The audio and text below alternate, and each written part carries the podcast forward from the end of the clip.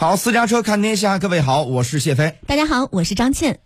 商务部二十一号发布一季度对外投资数据和区域全面经济伙伴关系协定 （RCEP） 生效实施首季度数据。今年一季度，我国对外投资同比增长百分之五点六，实现了良好开局。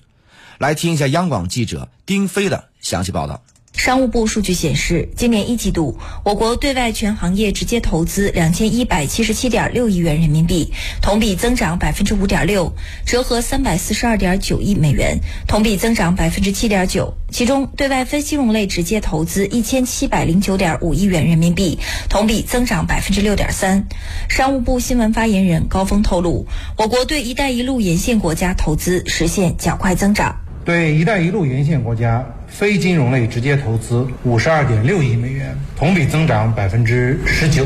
较上年同期上升一点七个百分点。今年一季度是区域全面经济伙伴关系协定 （RCEP） 生效实施的首季度。据海关统计，一季度我国企业利用 RCEP 享汇进口六十七亿元，享受进口关税优惠一点三亿元，享汇出口三百七十一亿元，预计享受成员国关税优惠二点五亿元。高峰表示，RCEP 生效实施对于区域贸易的拉动作用正在逐步显现。下一步，商务部将扎实做好 RCEP 高质量实施相关工作。我们将做好面向企业的配套服务，将与各成员尽快举行 RCEP 协定联合委员会第一次会议，为高质量实施 RCEP 提供坚实保障。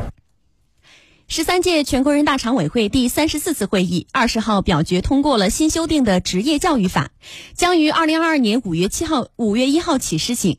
这是职业教育法制定近二十六年以来的首次大修，对于推进职业教育和普通教育融通、不同层次职业教育贯通、深化产教融合、校企合作、提升职业教育社会认可度等作出了规定。我们来听一下央广记者侯艳的报道。新修改的职业教育法明确，职业教育是与普通教育具有同等重要地位的教育类型，并对推动职业教育与普通教育融通、不同层次职业教育贯通作出规定。全国人大常委会法工委行政法室副主任宋芳明确，高等职业学校教育由专科、本科及以上教育层次的高等职业学校和普通高等学校实施。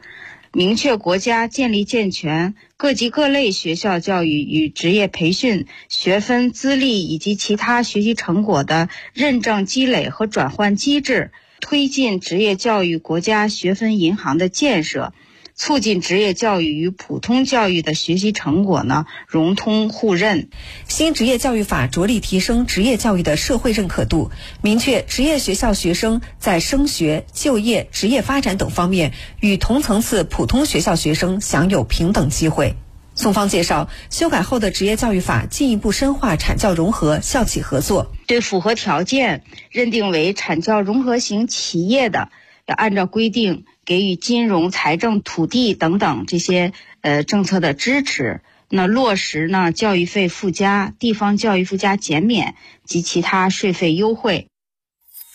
您正在收听的是